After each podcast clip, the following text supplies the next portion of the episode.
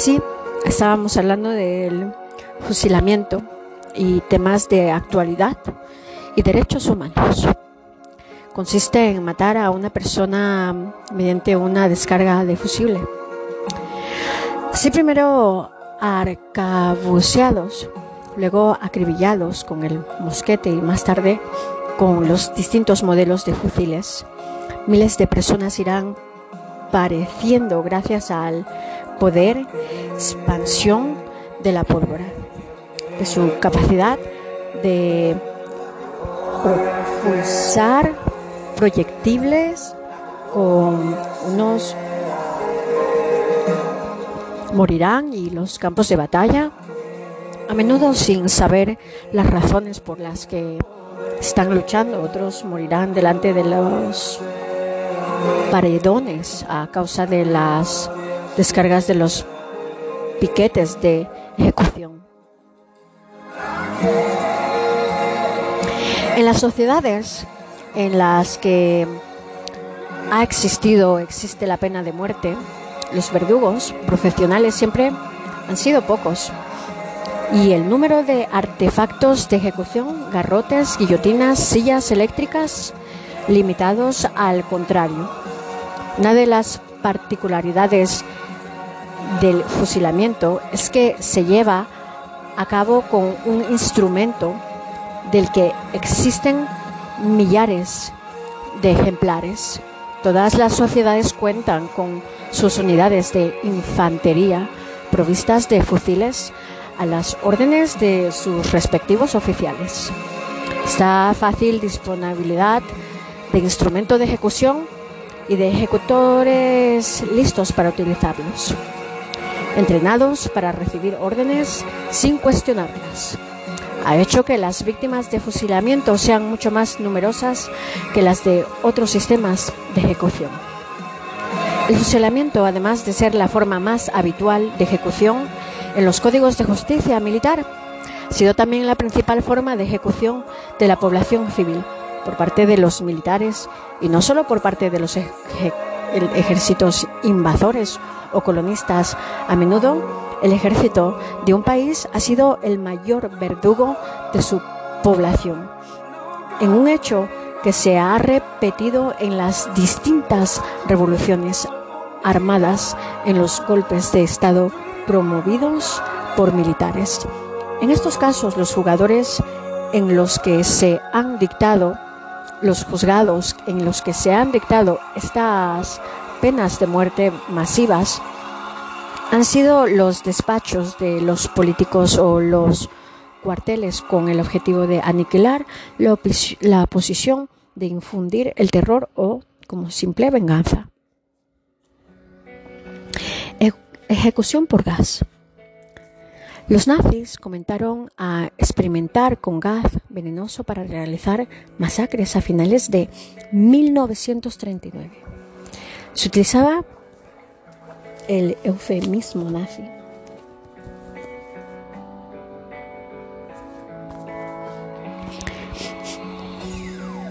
Eutanasia.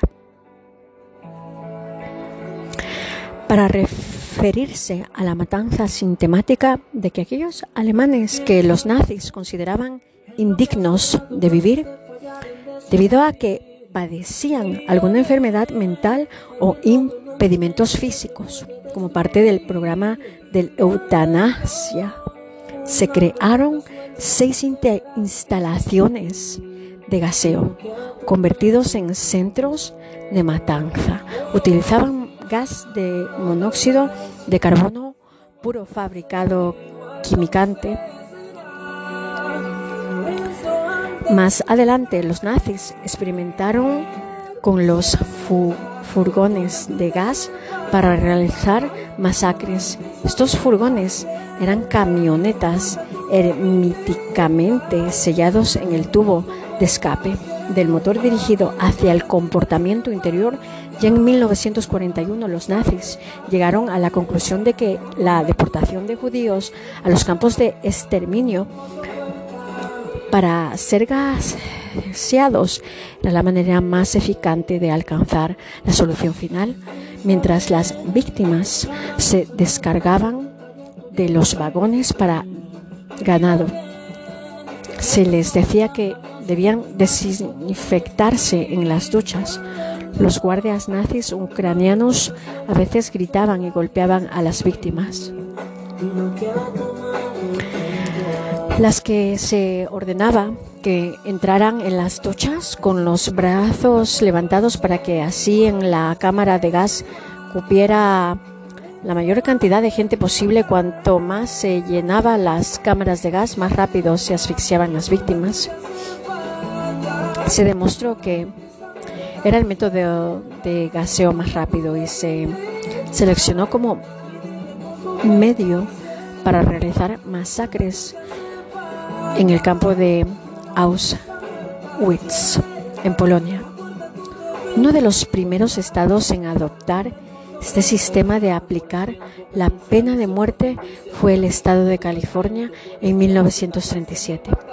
El condenado es amarrado a una silla dentro de una cámara hermética, se le ata el pecho, un estetoscopio conectado a unos auriculares en la vecina sala de testigos para que un médico pueda controlar el desarrollo de la ejecución se libera gas cianuro en la cámara, envenenado, envenenando al preso cuando está respira, cuando éste respira.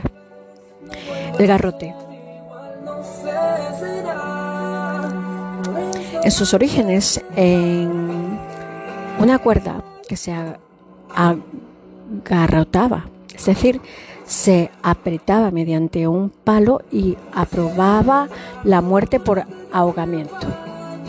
Posteriormente, este método fue perfeccionado y terminó siendo un aparato metálico que, aguantado el cuello por delante con un collarín, producía la muerte por el hundimiento de las vértebras cervicales. Utilizada fundamentalmente en España, fue introducido en su Código Penal en 1822, aunque fue una forma de pena de muerte que también se utilizó en diversos países de Latinoamérica. Aunque teóricamente la muerte se producía de forma instantánea, lo cierto es que en la mayoría de los casos provocaba lesiones laringeas y la víctima moría por estrangulamiento. La fuerza física del verdugo que giraba el tornillo y aplastaba el cuello hacia adelante de forma progresiva hasta dislocarlo resultaba un factor determinante. Los últimos condenados en España en 1974 fueron el anarquista catalán Salvador Puig Tich y el alemán Hinsches, llamado en realidad George M. Welzel, la pena de muerte fue abolida en este país en el año 1978.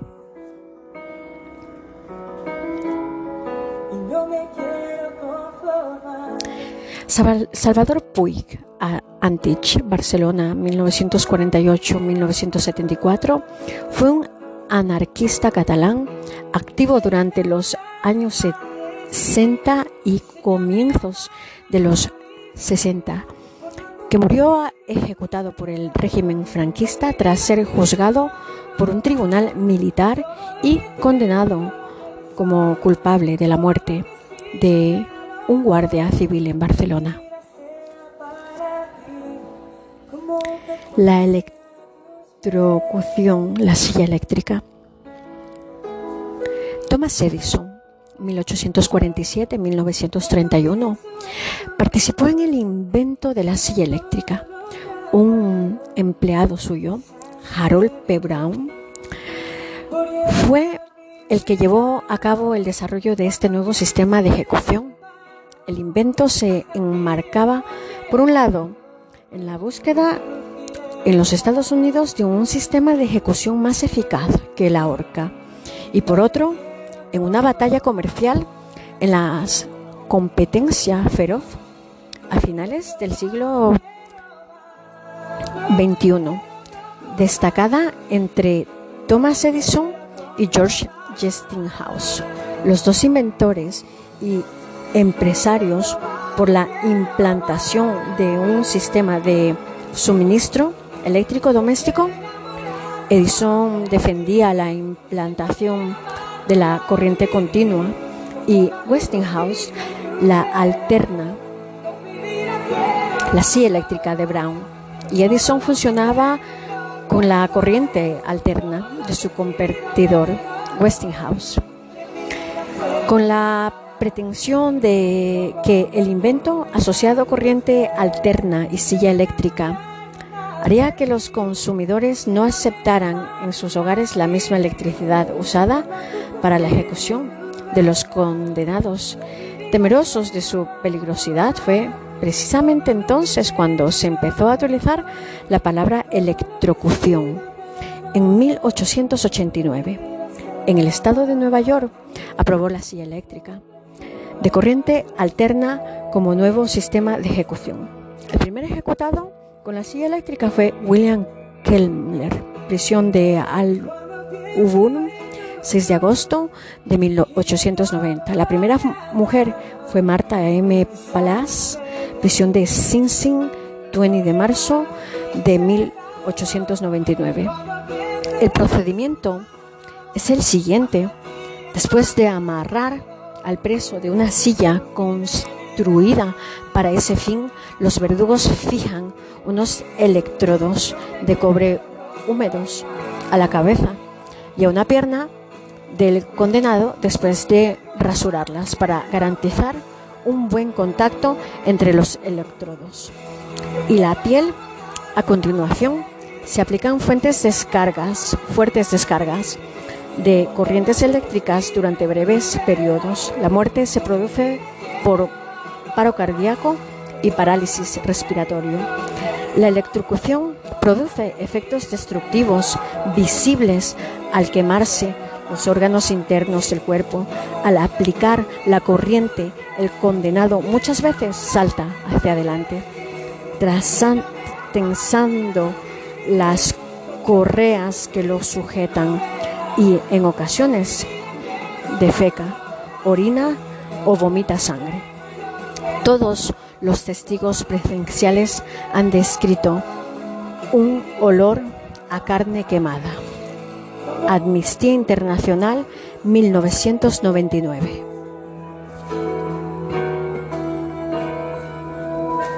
A pesar de su presunta mayor efectividad respecto a la horca, después desde los primeros momentos.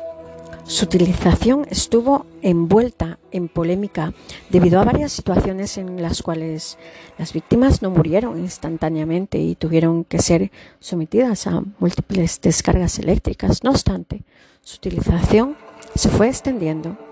En teoría, la inconsciencia ocurre en una fracción de segundo sin embargo, hay informes de víctimas cuyas cabezas ardieron, transformadores quemados, desprendimientos de las correas de sujeción u otros incidentes con el resultado de ejecuciones temporalmente interrumpidas o largas agonías y padecimientos. En 1946, cuando las autoridades del estado de Luisiana electrocutaron a Willie Francis, un adolescente de 17 años. Este sobrevivió el primer intento, a pesar de recibir múltiples descargas de la máxima potencia mientras gritaba, paren, déjenme respirar. No le sirvió de nada sobrevivir. Pasando un tiempo, se firmó una nueva orden de ejecución. Finalmente fue ejecutado un año más tarde después de que la Corte Suprema de Estados Unidos resolvió que esta segunda ejecución no infringiría la Constitución. Nicolás sacó Bartolomeo Bezzetti, dos anarquistas de origen italiano, fueron ejecutados en la silla eléctrica en Massachusetts el 23 de agosto de 1927 estaban acusados de un asesinato cometido en 1920 y su condena estuvo determinada por su militancia y activismo político. En medio de grandes dudas sobre su culpabilidad, su juicio y la posterior ejecución, generaron una gran expectación y protestas en todo el mundo. A medida que fue avanzando el siglo XX, se fue cuestionando cada vez más la utilización de la silla eléctrica, después de convertirse a principios de siglo en el método de ejecución más utilizando en los Estados Unidos. Posteriormente, empezó a ser abandonada, sustituida en algunos estados por la cámara de gas. A mediados de los años 80 por la inyección letal. En el año 2014 solo se utilizaba en Alabama, Florida, Carolina del Sur, Kentucky y Virginia. Los abolicionistas de la pena de muerte han tomado como apoyo para que se elimine la silla eléctrica el hecho demostrado de que no siempre muere inmediatamente el reo y que hay pruebas de intenso sufrimiento. Son numerosos los casos en que los que se ha hecho revivir aplicándoles respiración artificial y otros que han resistido la corriente eléctrica, como fueron los casos de Jim Williams, Rosy Judo y otros que resistieron la corriente durante 20 minutos y y más. Y hubo que desistir de la ejecución e indultarlos. Se sabe científicamente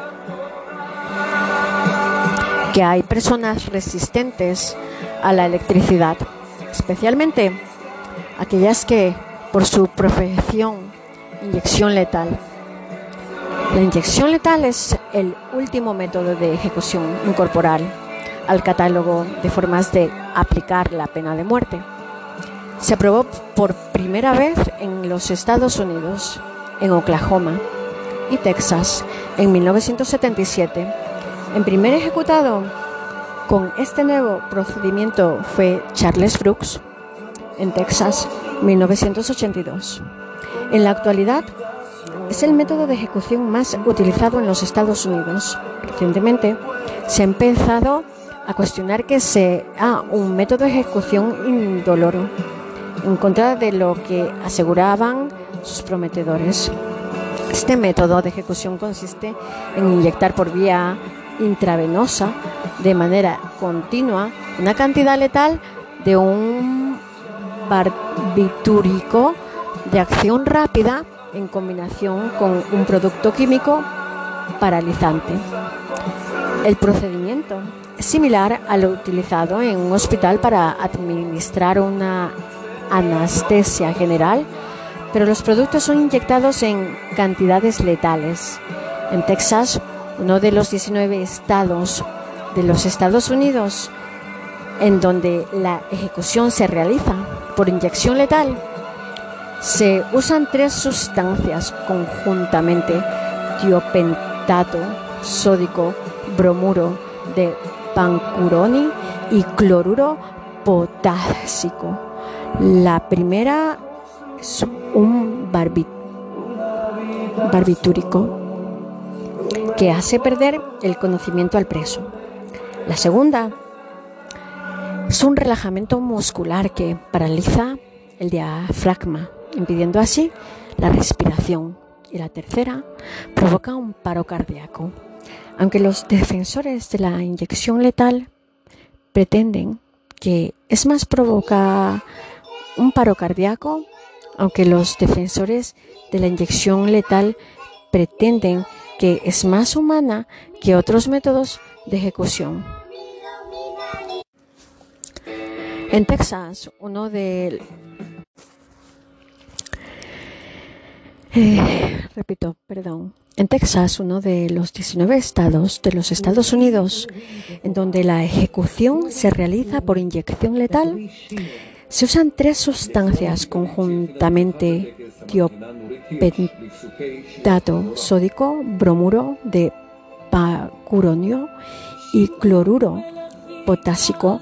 La primera es eh, un barbitúrico que hace perder el conocimiento al preso La segunda es un relajante muscular que paraliza el diafragma, impidiendo así la respiración. Y la tercera provoca un paro cardíaco. Aunque los defensores de la inyección letal pretenden que es más humana que otros métodos de ejecución, varios médicos han descrito los problemas que pueden surgir. Algunos presos con una historia prolongada de uso y de, de estupefacientes pueden tener venas cicatrizadas y pueden ser necesaria una intervención quirúrgica para llegar a una vena más profunda. Si el preso forcejea durante la inyección, el veneno puede entrar en alguna arteria o en el tejido muscular y causar dolores. Si los componentes de la solución letal no están equilibrados o si se combinan prematuramente, la mezcla puede pesarse, obstruir las vías venosas y hacer que la muerte tarde más tiempo en llegar.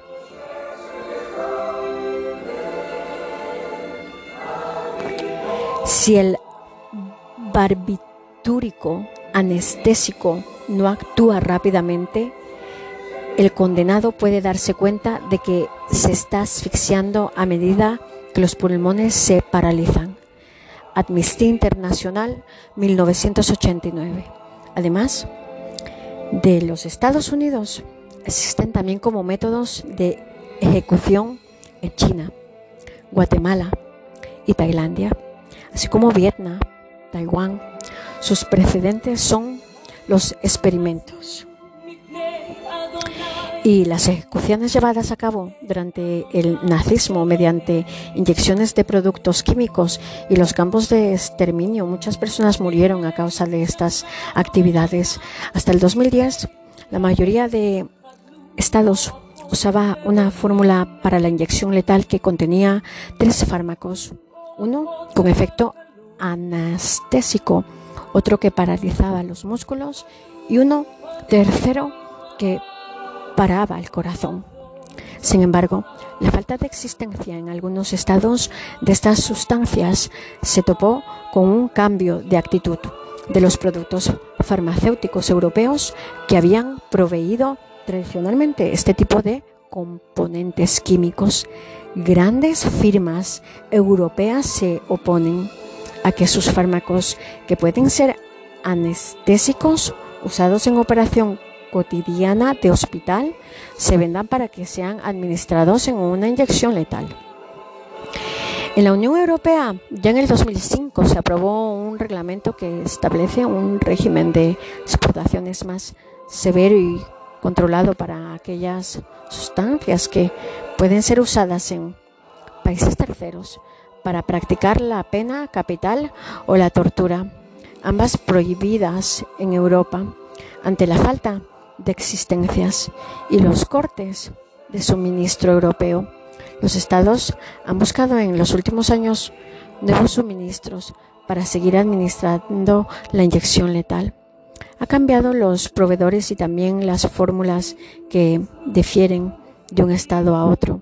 Algunos estados usan dosis letales de anestésicos. Otros, el fármaco pentobarbital y hay cosa, y hay casos en los que se usan composiciones entre varias sustancias. Pero para no repetir el boicot de las compañías, varios estados recurren a las llamadas leyes de secretismo para no revelar públicamente que empresas les, les proporcionan los fármacos con los que se ejecutan a los presos.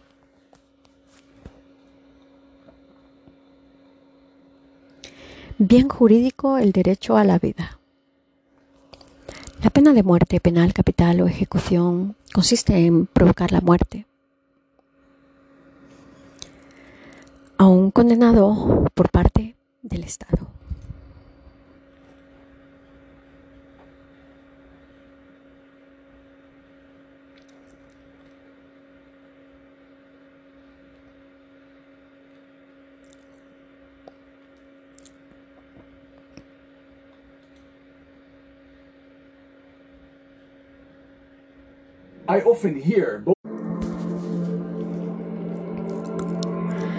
Como castigo por un delito establecido en la legislación mediante los procedimientos y órganos de ejecución establecidos por el orden jurídico que la instituye, los delitos por los cuales se aplican esta sanción suele denominarse delitos capitales.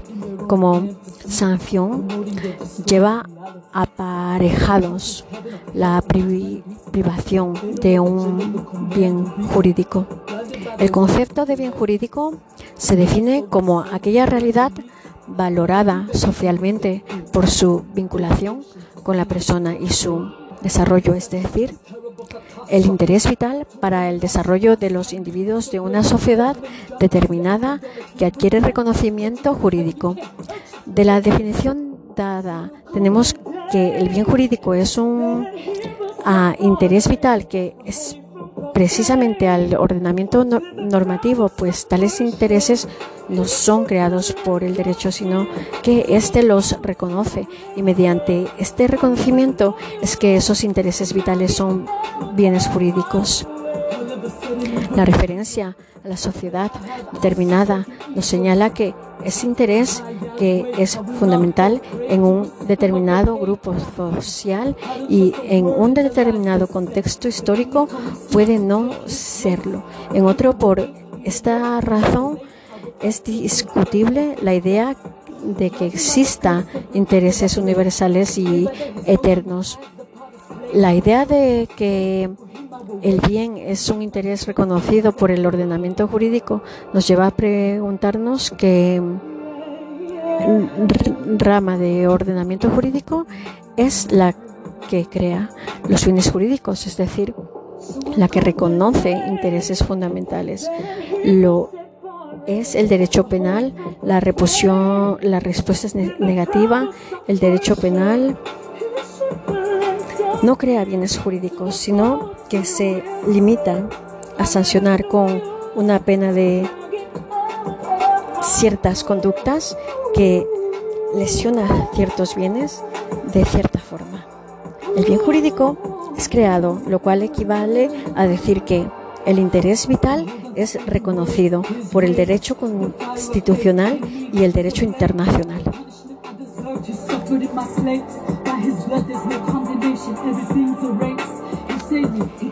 El bien jurídico que resulta afectado al aplicar la ejecución en el derecho de la vida es uno de los derechos humanos universales recogidos y aceptados en todas las constituciones políticas y demás normas legales de los diferentes países del mundo, así como es los instrumentos internacionales que libre y voluntariamente algunos países han integrado a sus respectivas legislaciones.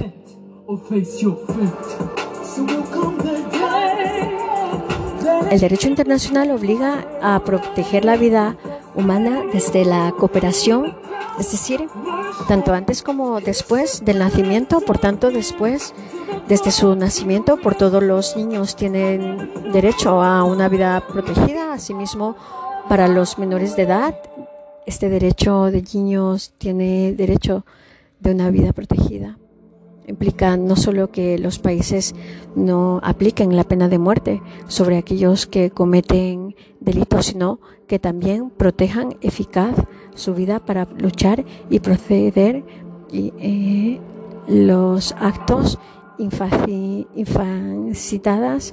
Esto significa que el derecho a la vida está vinculado al carácter humano y a la dignidad de las personas. De forma análoga, todo ser humano, sin excepción, merece el respeto incondicional por el simple hecho de existir y estar vivo.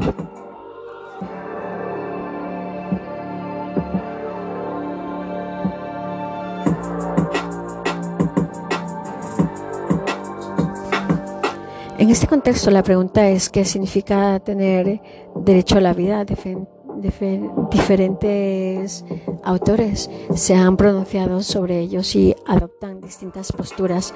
En primer lugar, se entiende como un derecho que supone una obligación tan negativa como positiva, es decir, por una parte, el derecho a no ser privado de la vida, a que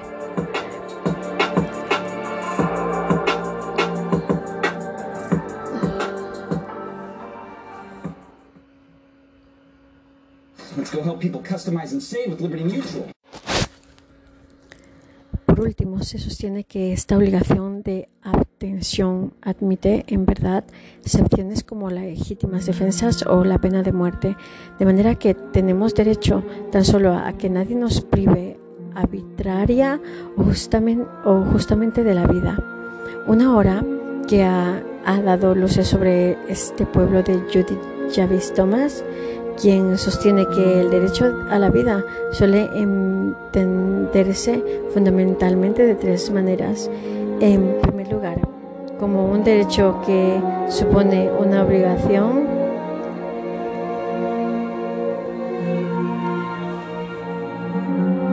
tanto negativa como positiva, es decir, por una parte el derecho a no ser privado de vida, a que nadie me mate y por otra, el derecho a recibir eh, al menos lo, mínimo indispensable para sobrevivir. En segundo lugar, algunos interpretan, interpretan el derecho a la vida de modo más estricto y sostienen que este no incluye el derecho a recibir algo por parte del Estado, sino que supone únicamente el derecho a que nadie atente contra mi propia vida.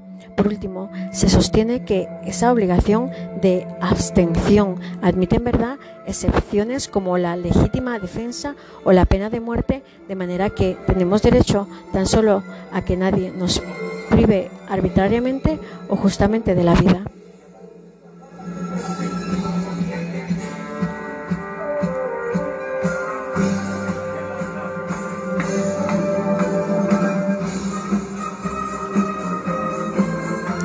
La pena de muerte en el derecho internacional, la legislación internacional sobre la abolición de la pena capital.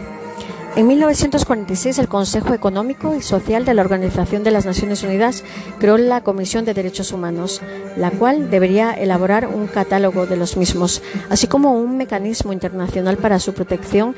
El primer documentado creado en el recepto fue adoptado el 10 de diciembre de 1948 bajo el nombre de Declaración Universal de Derechos Humanos, proclamada por la Asamblea General y la calificada como el día según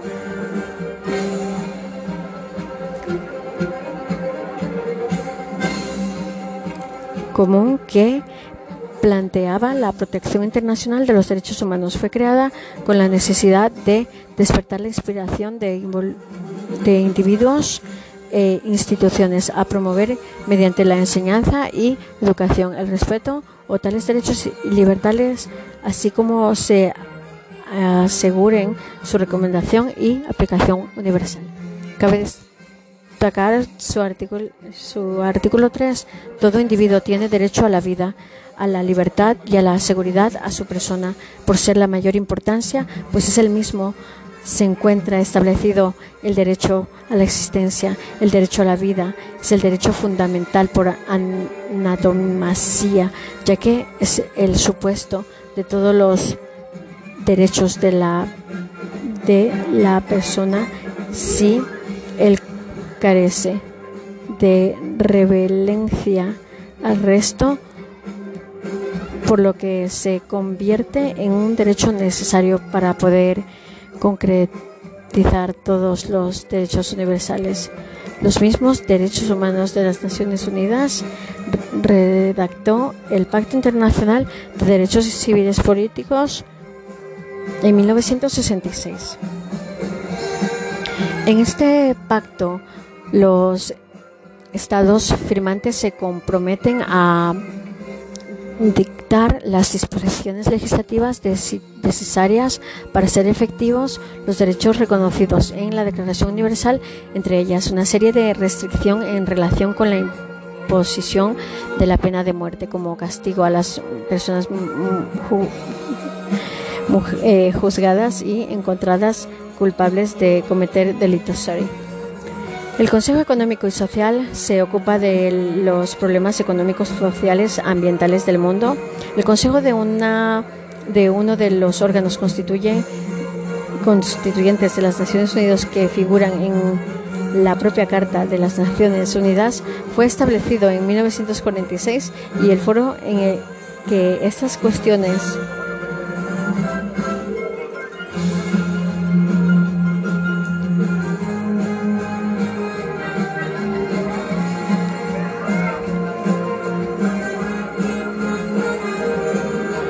Asamblea General es en el principio como deliberativo. Las Naciones Unidas de formulación de política y representación representativo general de las Naciones Unidas adoptó y abierto a la firma, ratificación, adhesión por la Asamblea General y su resolución del 2020 C16 eh, entrada en el vigor 23 de marzo.